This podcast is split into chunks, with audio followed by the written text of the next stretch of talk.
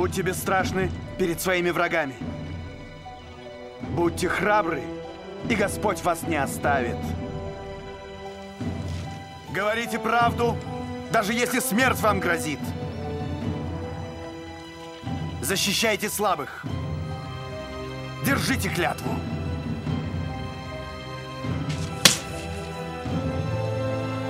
А это чтоб лучше помнил.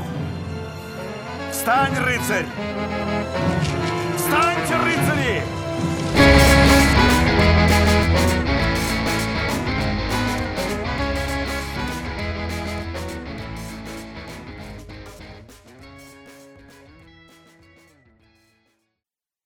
Так интересно получилось, при подготовке к этой теме я обнаружил огромное количество пересечений э, с теми темами, которые мы озвучивали раньше, и вообще какие параллельные обсуждения у нас возникали при разборе того или иного вопроса. Как же вы божественно правы. Я тоже, я тоже это заметил. Но вот у нас сегодня божественная скорее тема, потому что тамплиеры, как я понимаю, это рыцари-храмовники, то есть темпл, тамплиер, ну, как бы для, ну да, да, для да. русского слуха, наверное, тамплиеры, конечно, привычнее слышать, но часто употребляется слово храмовники. По факту это одно и то же. Это синонимы. Да, храмовник не равно человек в рясе, который со сложенными руками и склонившейся головой перемещается по монастырю. А это все-таки мужик, э, закованный в тяжелые доспехи, ну с или бородой. если денег чуть с бородой.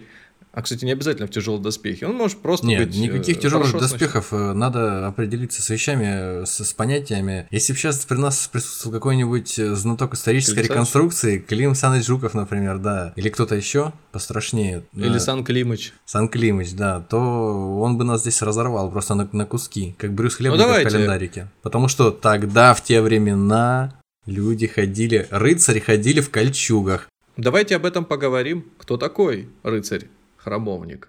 Начнем с того, рыцари, тамплиеры, рыцари храма. Это один из первых орденов, орденов точнее, если быть более корректным, я так думаю, орденов э, рыцарских, которые были созданы во время и незадолго до начала крестовых походов. Первым о, рыцарским орденом был орден иоаннитов, он же орден госпитальеров, а Соответственно, он был основан еще незадолго до первого крестового похода, а вторым орденом как раз был интересующий нас сегодня орден храмовников. Можно я сразу ворвусь? Да. Э, Госпитальеры это название получили от того, что они первую помощь хорошо оказывали. Именно так, совершенно верно. А, В Святой Земле, Палестине, на Ближнем Востоке, там, где находился гроб Господень, гроб Господень, в смысле та пещера, в которой Иисус был похоронен после распятия и после снятия с креста, и на третий день воскрес. Эта пещера находилась непосредственно в окрестностях Иерусалима, не буду сейчас уточнять, чтобы не ошибиться.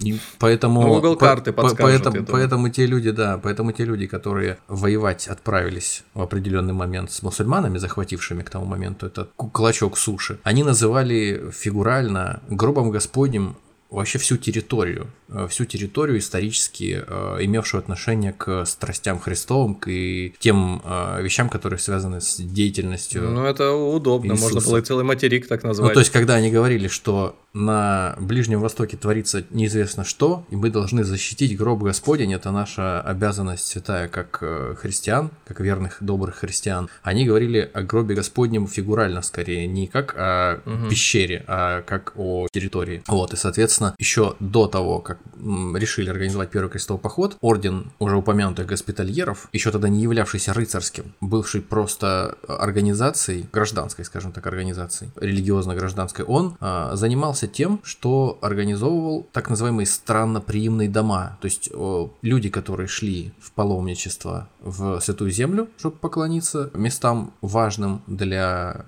правоверного крестьянина, они должны были где-то по дороге останавливаться и не бояться, что их ночью зарежут и ограбят. И вот этими местами начали, э, в эти места начали превращаться вот как раз организованные членами ордена, в дальнейшем ордена Иоанна Крестителя, госпитальеров, вот госпиталями. Ну, то есть они занимались и приемом странников на ночлег, они занимались и э, каким-то лечением, наверное, если кто-то захворал по дороге. То есть, а уже из них потом появились А, тамплиеры. Нет, нет, нет, нет. Это другой, это другой орден. Это просто мы его упомянули в контексте того, что госпитальеры это др- другой орден, который постоянно возникает, когда речь заходит о крестовых походах. То есть на- наряду с э, храмовниками, наряду с э, тамплиерами. Но отношения между ними особого нет. То есть э, они соперники по, в историческом процессе, они отдельные друг от друга и э, совершенно разные ордена.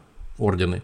Тамплиеры так же как и рыцари иониты, они же госпитальеры, появились во времена плюс-минус э, первого крестового похода. Если кто не в курсе, первый крестовый поход это одно из э, самых хорошо исследованных э, событий в мировой истории за счет того, что оно для христианского мира, а, а именно времен 11 века, конца 11 века, 1095-1099 годы, а, было беспрецедентным по э, тому, сколько людей э, единовременно отважились сорваться с насиженных мест и поехать э, из Европы в Палестину, в Евро... из Европы в... на Ближний Восток для того, чтобы воевать с мусульманами и восстанавливать, как им казалось, историческую справедливость, отвоевывать э, христиан, находящихся на тот момент у мусульманских завоевателей. И кроме того, это было беспрецедентно кровавое мероприятие. Оно закончилось, э, он- оно привело к осаде Иерусалима и резне в Иерусалиме.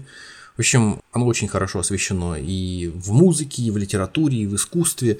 Собственно, даже само словосочетание «крестовый поход», оно э, дословно может э, быть интерпретировано как крестный путь. То есть оно вообще фигуральное выражение теперь приобрело с годами, с, с веками даже, и может восприниматься как просто движение в направлении борьбы с чем-то негативным. Тяжелое, но заканчивающееся пра- правильным каким-то и победоносным э, во- воцарением э, сил добра. У меня такое ощущение складывается, что тамплиеры это такие ребята, которые не пропустили ни один крестовый поход. Кстати говоря, первый крестовый код прошел, а, а храмовников тогда еще так и не существовало. То есть э, не- необходимость в них э, возникла, ее осознали, она витала в воздухе уже, уже и раньше, потому что люди очень э, интенсивно рвались в паломничество, прямо огромное количество паломников э, шли через э, протяженные территории из Европы в Иерусалим для того, чтобы поклониться своим святым местам. Эти люди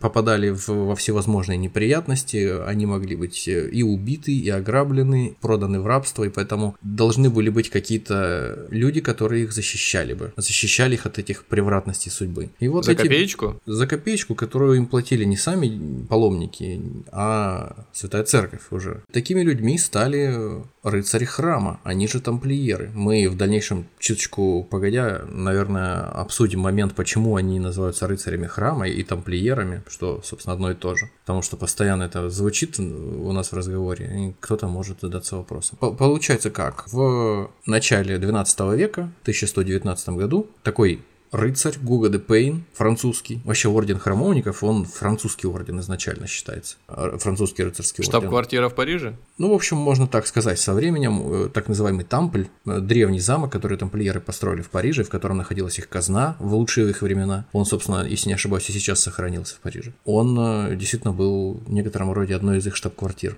Я просто буквально при подготовке решил ради любопытства написать тампли- в гугле тамплиеры штаб-квартиры, и что вы думаете, мне выдало? Израиль? Так.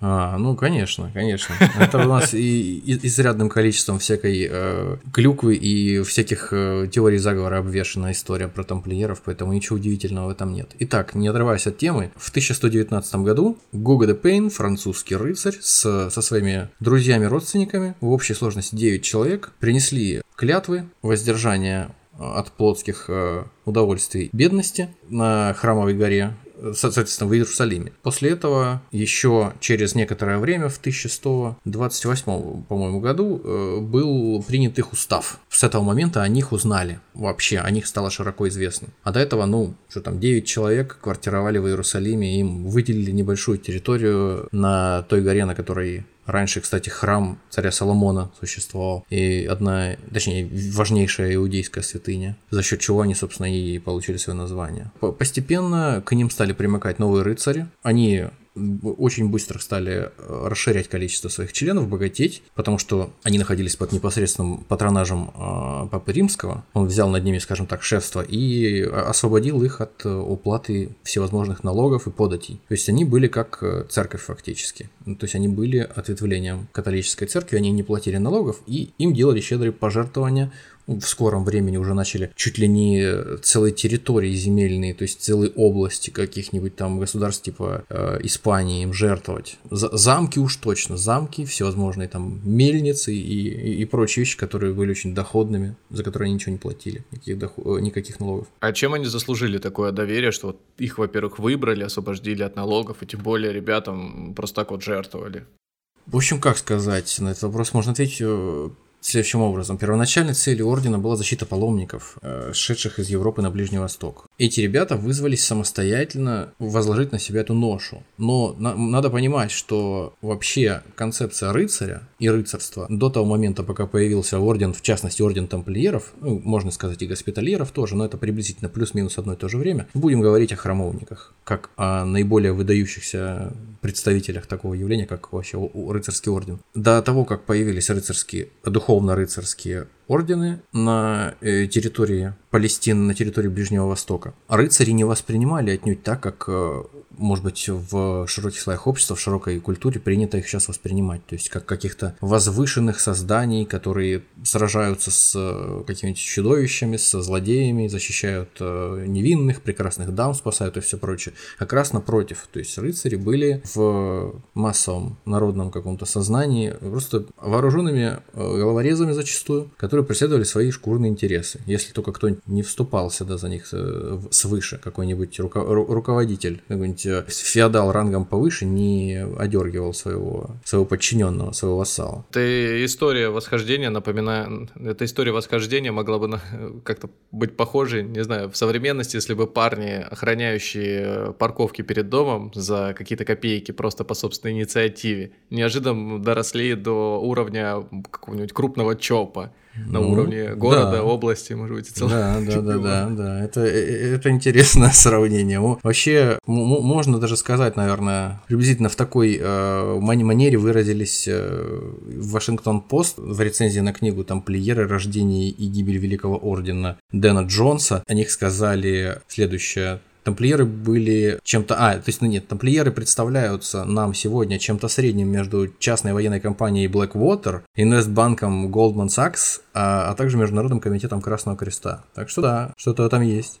А те слушатели, кто хочет э, задать э, интересующий их вопрос, можете сделать это сразу в разделе комментарий на той платформе, где вы нас слушаете, потому что только так мы сможем э, быстро среагировать и ответить. Либо группу мы ВКонтакте. С удовольствием вам ответим. Слушай, но э, опять же, по моим немногочисленным знаниям, мне представлялось так, что я когда-то из детских представлений о рыцаре, что это, да, действительно человек, который спасает принцесс из замка и сражается с чудищами, для себя сделал такой вывод, что это все-таки не человек, это скорее некая группа лиц, обслуживающая человека, то есть довольно состоятельный э, гражданин, ну, гражданин условно, конечно, представлял из себя боевую единицу, когда шел в различные походы. То есть был он, был конь и еще свита из 20 человек. Оруженосцы, да, какие-нибудь да. обслуживающие вот, персонал, боевые слуги, и, так сказать. И вот это вот все, все эти 20 э, человек, это там, включая него, это и называлось рыцарь. То ну, есть, я, э... я бы сказал, что это называлось как-нибудь там что-то вроде копье, например, рыцарское копье. Mm-hmm. Насколько mm-hmm. я слышал, это могло э, примерно так называться. То есть, когда мы говорим о боевой единице, действительно действительно. Когда рыцарь э, приезжает сражаться куда-то там в, в какую-то э, компанию участвовать вместе с, со своими оруженосцами, какими-то э, военными своими товарищами, с различными слугами, да. Ну да, там. да. То есть и представить себе, что рыцарь это человек романтично путешествующий, один, увешанный какими-то цветочками, не, не, невозможно было. Его тут же бы грабанули, перебили бы, и, а, ну, то есть, а все Ну, это, да, это стоит оставить, да, такую формулировку, такой взгляд на рыцаря рыцаря стоит оставить каким-нибудь там рыцарским романом. Конечно, до, до того момента, как мы уже говорили, не договорили что-то, до того момента, как э, появились духовно-рыцарские ордены, рыцари воспринимали как, как и положено было их воспринимать тем, я так понимаю, кем они являлись. Головорезами, вооруженными, которые вытворяли, что хотели. То есть они могли поступать согласно своим прихотям, своему произволу. И от этого зачастую страдали просто мирные жители. А здесь, почему, собственно, почему люди стали стремиться в рыцарские ордены, вновь появившиеся, и в том числе, в первую очередь, к храмовникам? Потому что они выгодно отличались от вот этого предыдущего периода, когда рыцари выглядели и являлись бандитами фактически, ну, зачастую. Они взяли на себя обет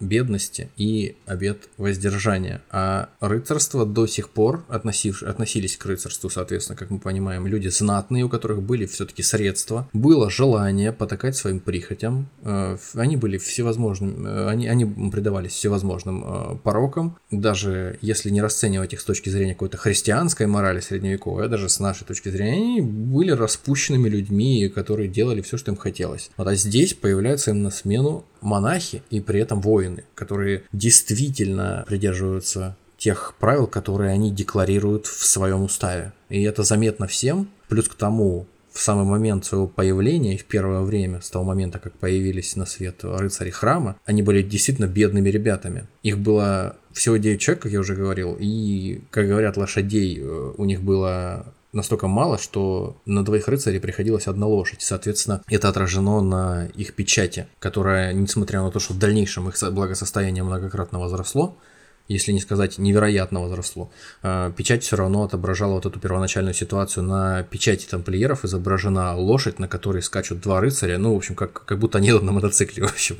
Один держит другого за талию. Вот. Как символ Это бедности. просто лошадь-тандем. Да, тандем лошадь. Как символ бедности, да, и смирения. То есть, получается, вот эта знаменитая фотография, где на лошади едет Путин и Трамп с ним вместе, такие с голыми торсами, это тоже...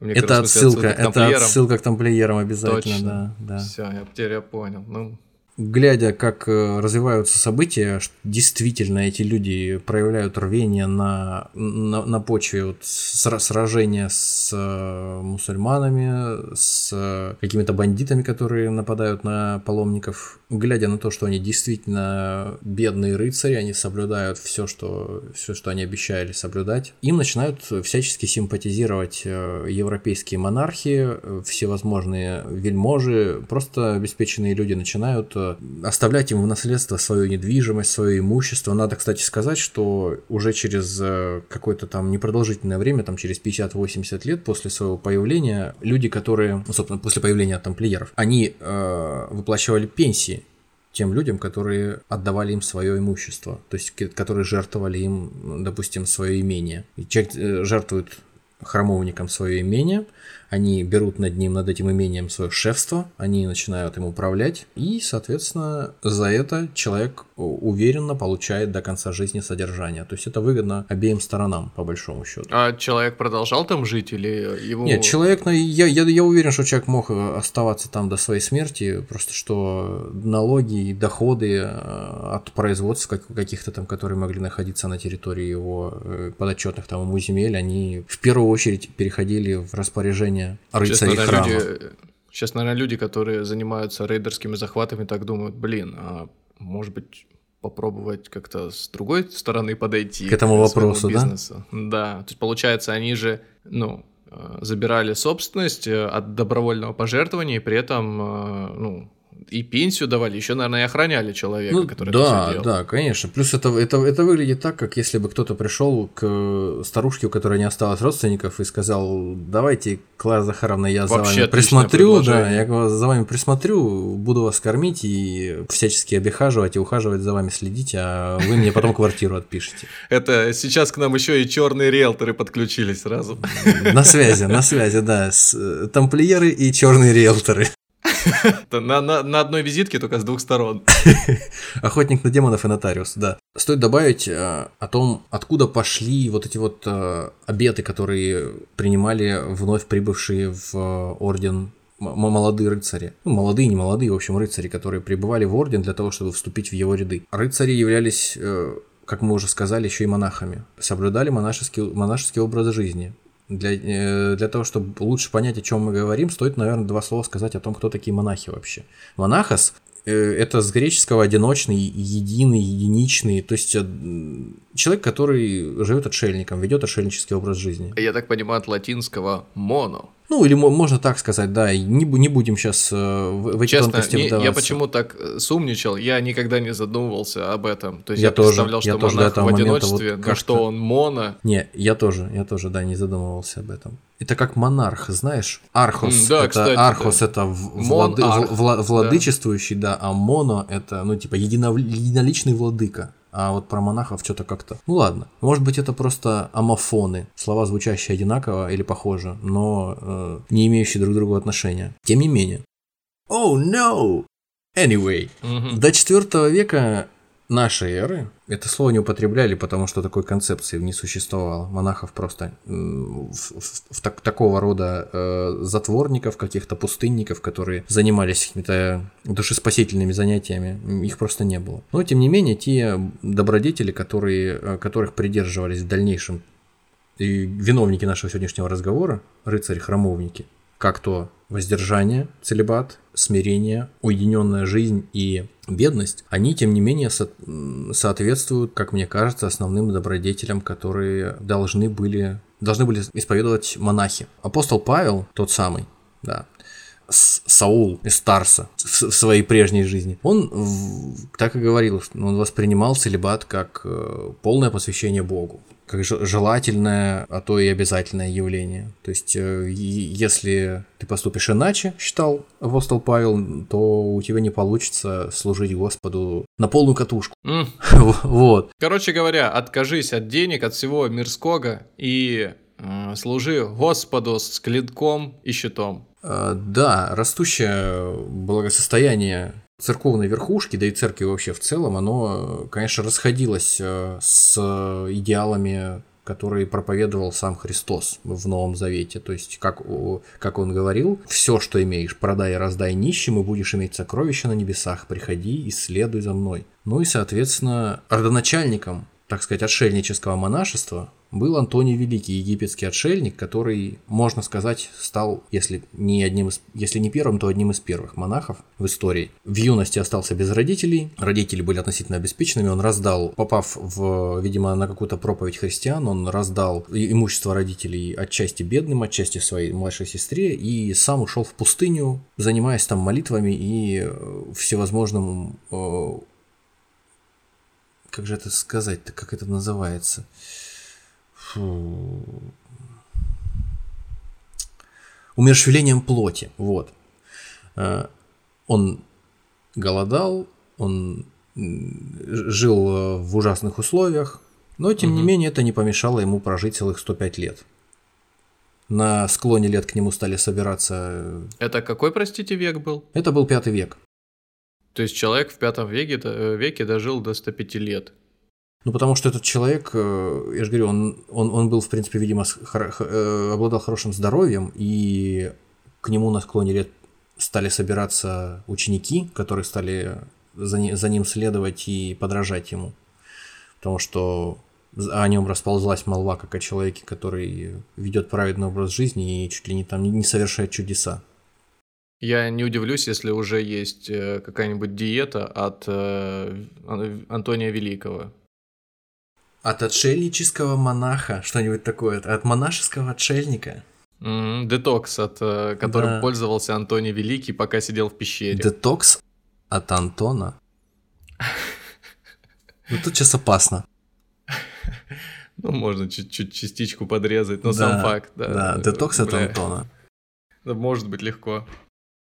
А когда же... А когда э- экшен-то начался? Когда вот эти самые сверкающие доспехи, щиты... Да, да, да, Романтические да, да. истории. Это, это, это произошло. Где как раз- Грааль? Ты, ты расскажешь, где Грааль? Хоть ты-то расскажешь. Я вот сколько про тамплиеров слышу, никто не говорит, где и у кого Грааль. Все, все впереди, все впереди. Э, Как мы уже говорили, к XI веку размах, который приобрело э, паломничество христиан Святую Землю, стал поистине колоссальным. То есть, если раньше к этому принуждали или склоняли каким-то образом только провинившихся грешников, каких-то уж совсем от, отъявленных бандитов и злодеев к X веку, к концу X века, путешествие в Палестину стало сродни, сродни вырезаем. Путешествие в Палестину стало...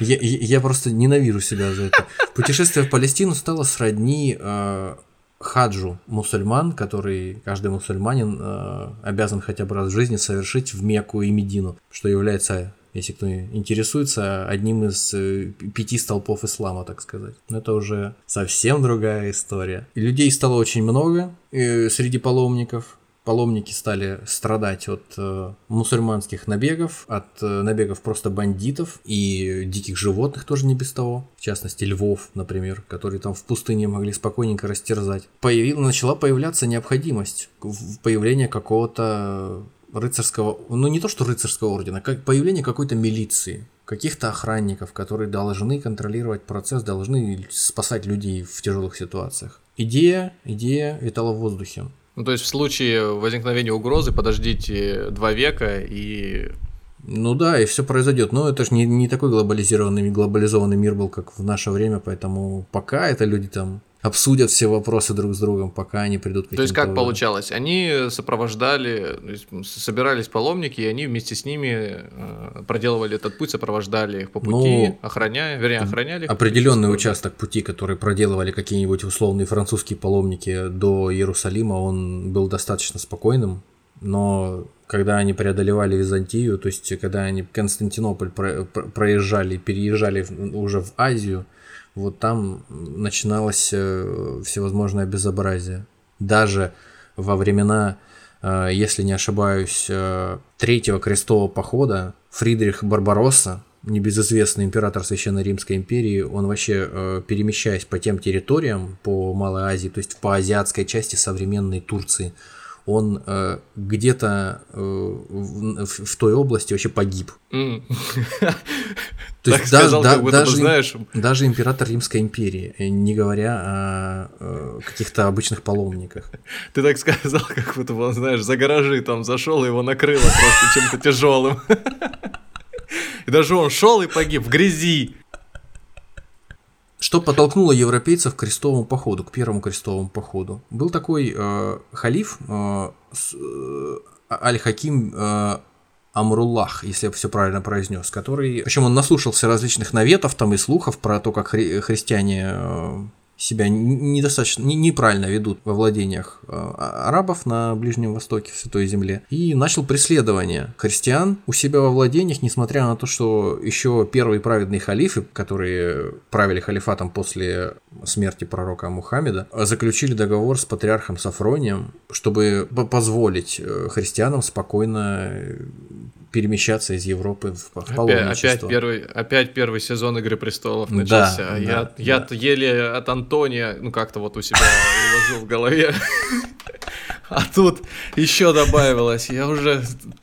Ну, я понимаю прекрасно, что э, ну, все-таки. В общем, да. проходили, происходили в, в Святой Земле массовые убийства христианского населения Иерусалима. Э, досталось даже, ну, начали разрушаться какие-то, ну, то есть людьми неравнодушными начали разрушаться, разрушаться какие-то э, религиозные э, культовые постройки христиан и даже самому гробу Господню, храму гроба Господня, который был сооружен на месте, условно говоря, нахождения усыпальницы э, Христа, и даже ему досталось. Даже он был э, испорчен каким-то образом. Разбита была, безвозвратно утрачена постройка, базилика храма гроба Господня. Когда, эти, когда эта информация дошла до Европы, естественно, люди захотели крови, люди захотели за это все дело отомстить и вообще прибрать, наконец, к рукам эту сакральную территорию, чтобы больше такого безобразия не повторялось. Так а где с, э, экшен начинается? То есть э, они же, помимо того, что охраняли, я так понимаю, участвовали, наверное, и в военных сражениях, и не просто так. Наверное, же прославились. И бы просто перебили бы в первом бою, если бы они были какими-нибудь дешевыми. Ну, есте, естественно. То есть, э,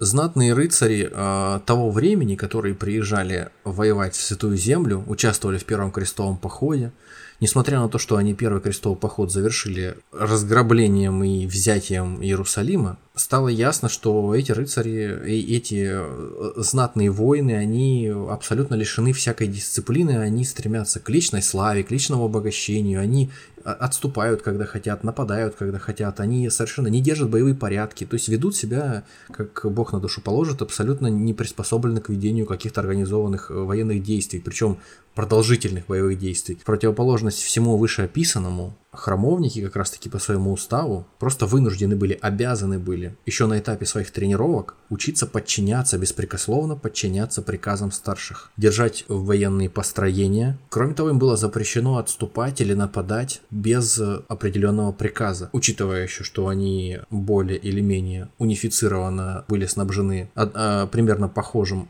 снаряжением, оружием и доспехами. Все это делало из них действительно такую частную военную компанию. То есть они, они были на голову выше по сравнению с всеми остальными с, сражающимися с э, мусульманами, европейскими то рыцарями. То есть я правильно понимаю, они э, не молодых брали, то есть детей они не учили, это, это были уже Нет, это должен был взрослые. быть совершеннолетний человек, потому что ведь э, мы понимаем, что суровый устав подразумевал, что человек будет суровый устав ордена подразумевал, что человек будет э, терпеть лишения всю оставшуюся жизнь. Как минимум, он принимает обед безбрачия, обед целомудрия. Он ни при, ни при каких обстоятельствах не разрешалось прикасаться к женщинам. Даже собственную мать э, целовать э, запрещалось после того, как ты принимал обед. То есть я думаю, что это отпугивало очень многих сразу. И, кроме того, ты должен был подчиняться, жить фактически в казарме, подчиняться уставу, читать молитвы по пять раз в день, поститься. И самое главное,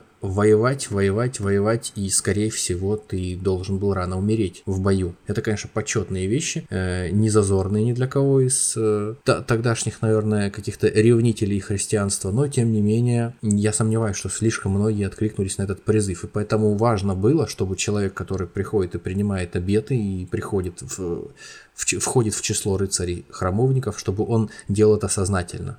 А там не было такой, может быть, особенности каких-то посвящений, от чего-то отказаться добровольно, все сдать, я не знаю, там подстричься еще каким-то Ну, то есть, образом, если, если человек э, был женат к тому моменту, когда он захотел вступить в орден, э, там была какая-то такая э, история, связанная с тем, что, ну, то есть, проговаривалось, что если человек женатый хочет вступить в орден, то он может это сделать, если его жена уйдет в монастырь. То есть, такие как бы вообще никаких проблем. Пожалуйста. Mm-hmm. То есть развода, понятия развода не было, но вот такое. Ну, насколько мне известно, вот была такая уловка, как, как справиться с этой проблемой человеку, который вот решил войти в ряды ордена. Да. Дорогая, ты знаешь, я так подумал, в моей жизни сильные изменения, перемены наступили. Ты я уйдешь в монастырь. Хочу... Нет, нет, не так. Я хочу уйти э, служить к тамплиерам. Нет, подожди. Давай поговорим. Такая роняет посуду из рук, роняет все что угодно, телефон роняет. Да.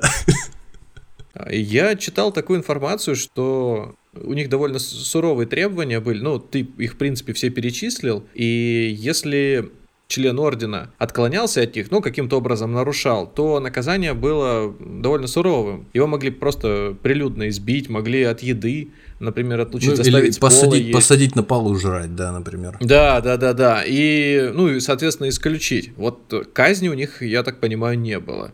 Насколько я знаю, да, было исключение из ордена. Но с учетом того, что ты пришел в орден э, при полном параде, все это там оставил, и да, и уходя из интересно, него... да, я с тобой полностью согласен. Интересный еще момент, что, опять же, насколько я знаю, оружие и доспехи, обмундирование, вплоть до исподнего, кокарды.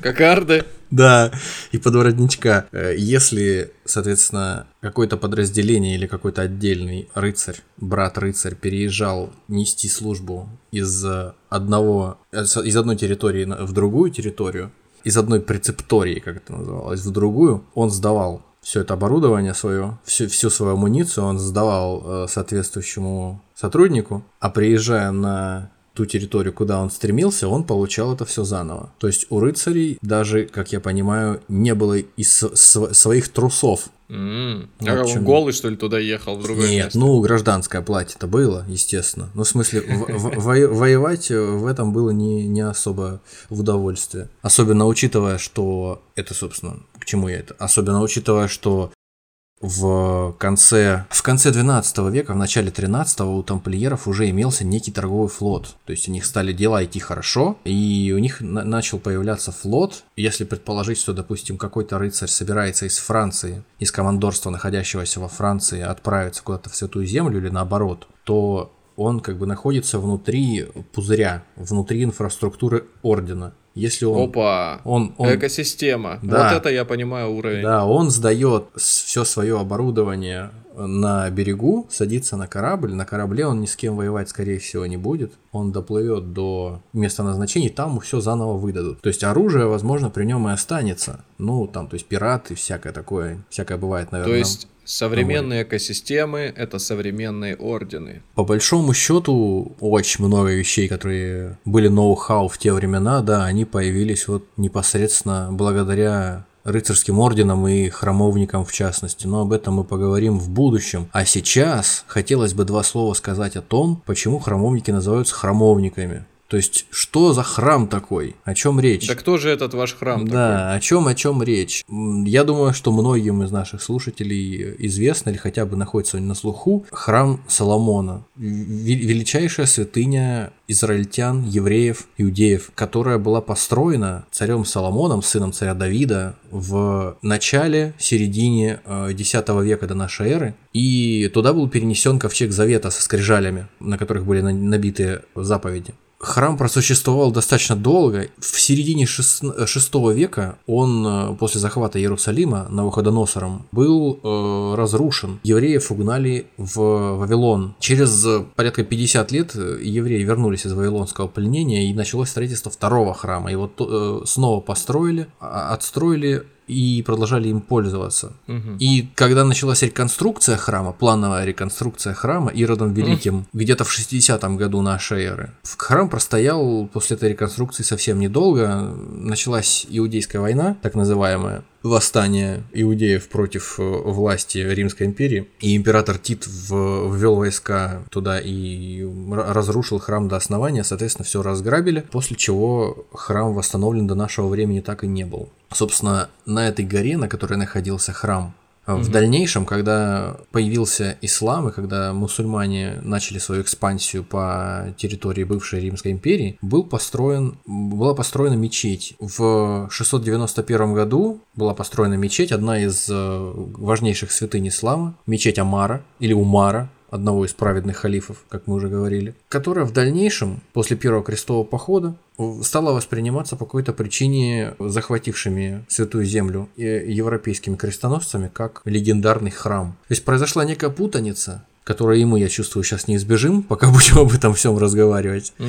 как и все остальные, как и э, храмовники сами, я думаю, не так уж это обидно для нас будет. В общем, орден храма базировался, когда только появился, на той горе, на э, которой находился в свое время вот этот вот самый храм царя Соломона. Ну, то есть, короче говоря, они храмовники, храм. но, э, то есть, короче говоря, они храмовники, которые, по сути, жили в мечети, статус, ну, то есть этого храма. Они, не, они, они они тоже, они тоже занимали одно из одно крыло дворца Иерусалимского короля тогда, Болдуина II. Но, тем не менее, так называемый купол скалы, так называлась и мечеть, так называлось и непосредственно само место на скале, они э, считали легендарным храмом, то есть храм, храмом Господа.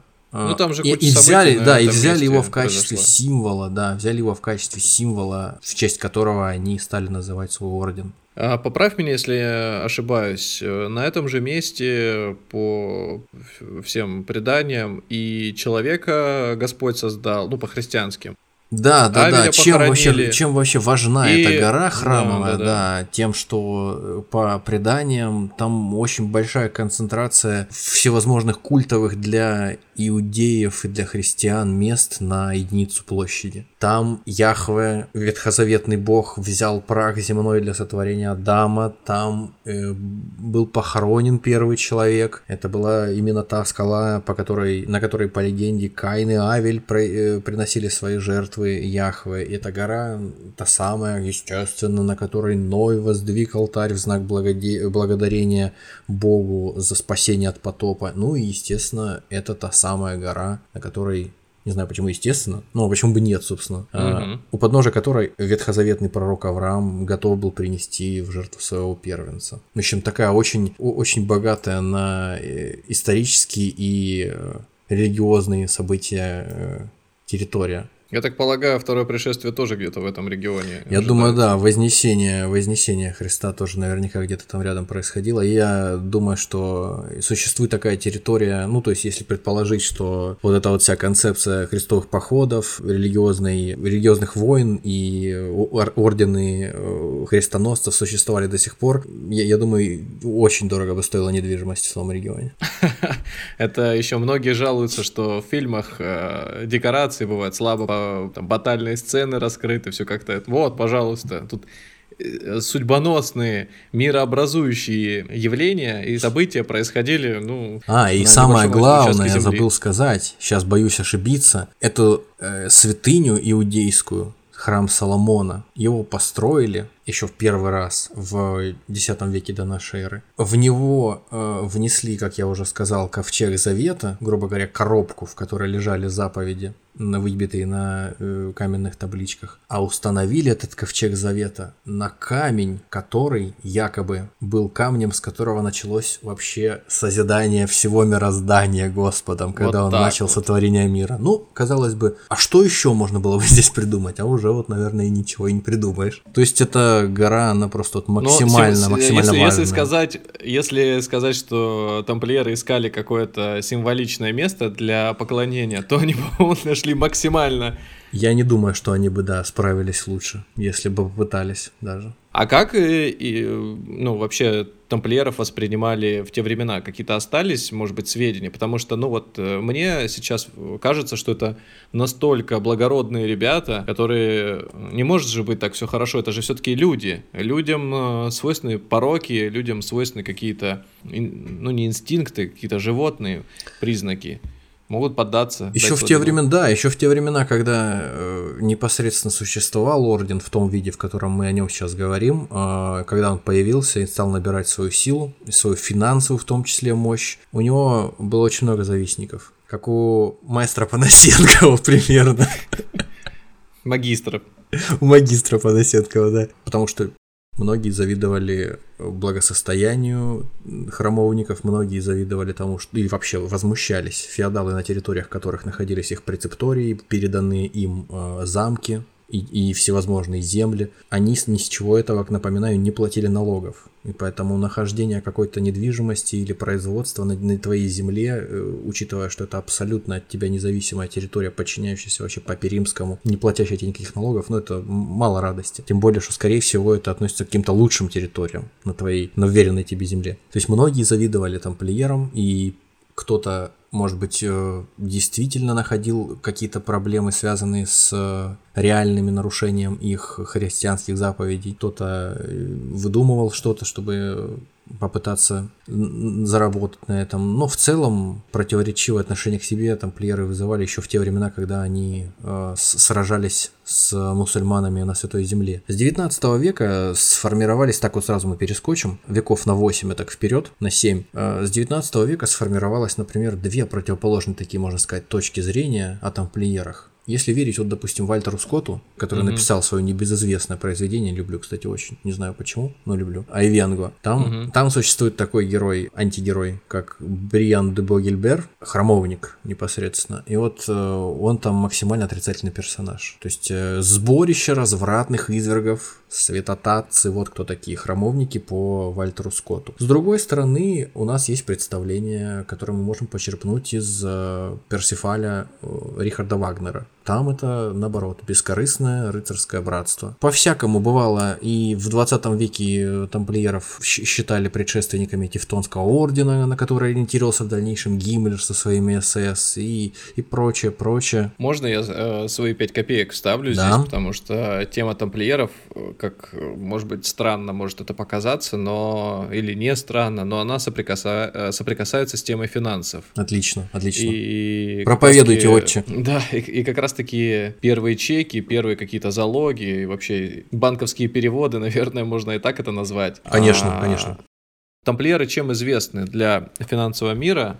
Вроде как история дела такое, что открываются новые подробности, когда находят те или иные исторические документы. Да. Но якобы э, с тамплиеров пошла идея чеков. То есть вот этой банковской гарантии, может быть, как э, принято сейчас называть отдельные услуги. Клиент тамплиеров мог оставить свои драгоценности на сохранность, скажем, в том же самом Париже, отправиться на Святую Землю. Или в Лондоне. И, или в Лондоне. Взять с собой бумагу, ну в данном случае не бумагу, а кусочек кожи, на котором был его э, отпечаток пальца. И, видимо, отпечаток пальца, подтверждающий э, принадлежность э, сотрудника ордена. Отправиться, опять же, на Святую Землю, предъявить его и получить некий эквивалент, э, чтобы там им пользоваться. То есть вот такой вот нетривиальный но довольно простой э, метод защиты способ. финансов паломников. Да, я почему э, об этом сейчас сказал? Во-первых, это ну непосредственно касается тамплиеров, это а во-вторых, это э, во-вторых, это возвращает к тому, с чего мы начали. Столько пересечений. Мы об этом говорили в самом первом выпуске. Ты рассказывал про э, Тамерлана, ну про рассказ, где упоминалось по похожий самый метод, который э, в реальности мог произойти только спустя несколько веков, а этим уже пользовались. То есть какой-то, видимо, след след в истории был, который привел будущих потомков Думаю, к да. подобному способу расчетов. А во-вторых, сама по себе настолько крупная организация, а мы говорим о том, что это частная военная компания на службе у, у Папы, Папы Римского, Римского, у которой, у которой том... во времена зенита славы и могущества было буквально десятки тысяч э, единиц э, недвижимости по всей да, э, Европе, да. по всему Средиземноморью. То есть это фонд недвижимости целый. Ко всему прочему, это финансовая организация. Инвестиционная есть, компания. Да, она и инвестиционная компания, и банк тебе одновременно. То есть такой широкий... Э, и частная услуг. военная компания, да. И плюс еще религиозная. Ну, молодцы Все, же, что возможно, все, что возможно было, я, я не знаю, что к ним еще можно добавить. Ну, в принципе, они еще так от такси они свое, если бы запустили бы. Темпл такси или такси Темпл. Я это говорил к тому, что, ну, то есть, э, я спрашивал о том, как их воспринимают в народе, а сейчас меня вот э, это, этот разговор осенил на мысль, что ты когда деньги приносишь, то, о чем мы говорили в первом выпуске, ты доверяешь. И ты когда вкладываешь свои средства, там, переводишь в деньги, их там драгоценности меняешь на какие-то шкурки, да не, ты не мог не доверять этим ребятам. Как вот э, там, ты говоришь, в рассказах их воспринимали как бандитов, как каких-то не, не их, не их, а, собственно, э, рыцарей до того, как появились духовно-рыцарские а, ордены. А я думал, ты да. сейчас говоришь, про тамплиеров так говорили. Нет, тамплиеры как раз-таки, это была противоположность. Это были рыцари здорового а. человека, те, какими а, они ну, должны были правильно. быть. И мало того, ведь э, есть еще информация о том, что они не только занимались банковской деятельностью, были кредиторами на службе э, буквально у европейских королей. И, собственно, э, их магистры а также великий магистр непосредственно, э, верховный главнокомандующий ордена, они были, я, я уверен, что они были на уровне верховных каких-то сановников в большинстве европейских стран. Они ведь э, еще занимались э, развитием инфраструктуры, они строили дороги для, для себя между своими прецепториями, то есть они их охраняли, они их поддерживали в рабочем состоянии, они организовывали постоялые дворы, то есть это такая мощная экосистема, если верить тому, что я читал. Буквально ничего удивительного, что им стали завидовать монархи в результате и всевозможные местные феодалы, потому что это, это уму непостижимо. С одной стороны, ты видишь вот таких успешных э, бизнесменов и воинов, которые тебе не подотчетны, а с другой стороны, ты понимаешь, что ты можешь им просто завидовать, ты не сможешь стать таким, как они. Им все позволено, и они очень еще и здорово администрируют это все дело. Большинство людей, в общем, почему к ним предъявляли еще претензии в свое время, потому что угу. большинство рыцарей храма, они на самом деле в Святой Земле не воевали, потому что вот эта вся громадина, вся эта нереальная империя, финанс... Ты там был, тебя там не было. Финансовая империя, да, она требовала администрирования, поэтому люди э, уже там в конце 13 века ближе ко второй половине, люди просто ломились в этот э, орден не потому, что им хотелось примкнуть в, к, к святому братству какому-то, то есть им хотелось совершать подвиги среди... Им просто хотелось э, работать в хорошем теплом офисе. Им хотелось, да, работать в теплом офисе, при этом самое главное, что люди, которые занимались администрированием этой недвижимости, собственности, всеми этими финансовыми вещами, они, в принципе, как сами непосредственно рыцари, воюющие в Святой Земле, они не жили в монастыре на административной этой части представителей храмовников, на них не было таких ограничений, которые на себя возлагали э, сами рыцари. То есть вот в чем интересная история, что ты мог делать карьеру, несмотря на то, что ты там, допустим, низкого ранга какой-нибудь человек, не способный до чего-то дожи, дожиться, дорастись до высоких каких-то рангов в обычной жизни. Но здесь ты можешь делать карьеру и при этом не рисковать жизнью. Хотя тоже тамплиер. Да, получился довольно серьезный выпуск. Это не просто воины, которые защищают простых смертных, которые выполняют какую-то религиозную функцию. Это довольно серьезная организация, корпорация для своего времени оказала большое влияние на повседневную жизнь. И даже до сих пор мы видим отголоски их существования в современной действительности. В скором времени выйдет продолжение, и вы узнаете, как же дальше развивались события чем они все-таки закончились. Спасибо, что прослушали этот выпуск. Ждите продолжения.